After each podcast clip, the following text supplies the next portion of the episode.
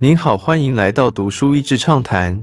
读书益智畅谈是一个可以扩大您的世界观，并让您疲倦的眼睛休息的地方。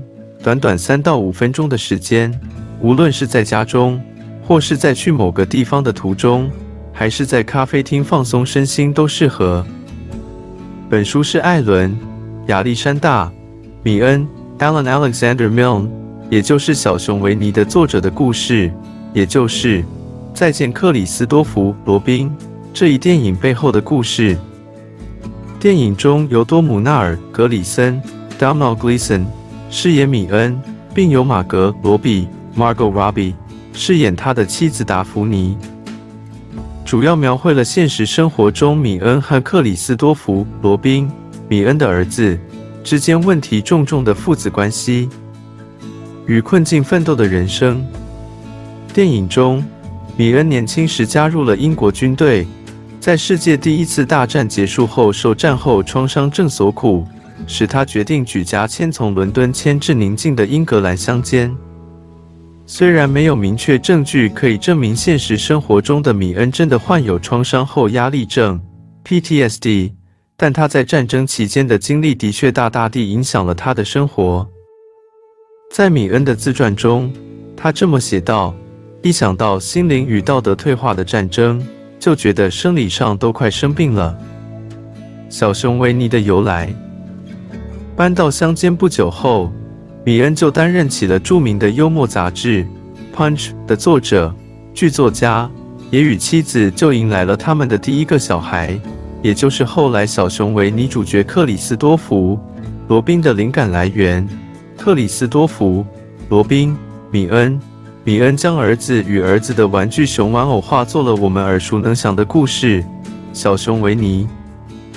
维尼和小男孩的故事最早出现在一九二五年的圣诞夜，刊登在伦敦的《新闻晚报》上。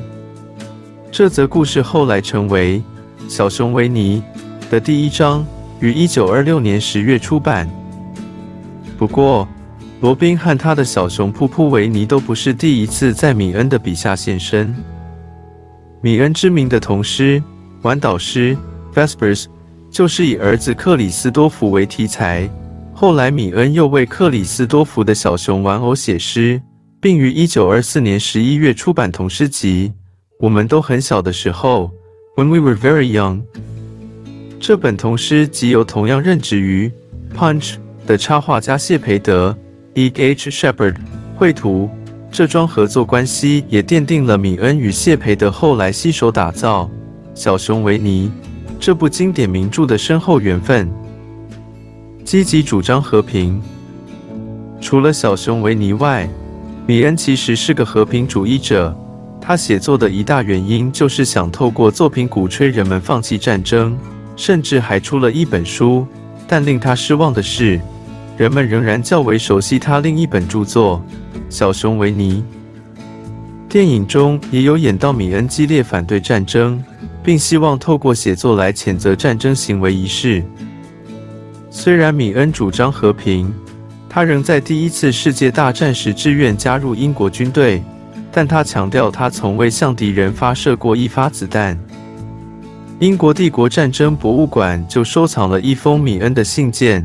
其中概述了在第二次世界大战爆发的前夕，米恩身为一个和平主义者的道德困境。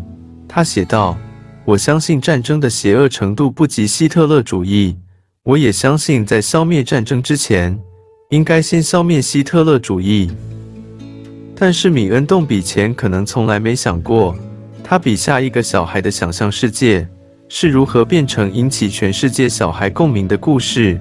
也反映出了战后人们渴望和平快乐是如何强烈投射在对维尼无忧无虑世界的向往上。他笔下的小熊维尼，或许才是真正帮助到和平的书。小猪说：“维尼，你早上起床的时候，对自己说的第一句话是什么？”维尼说：“我会说早餐吃什么。你呢，小猪？”小猪说。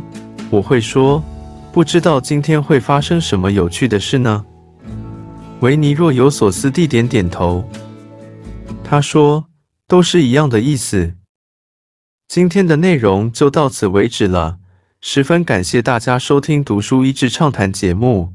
如果对我们的内容感兴趣，欢迎浏览我们的网站 dashiz 点 net，或是关注我们的粉丝团“读书益智”，也可以分享给您的亲朋好友。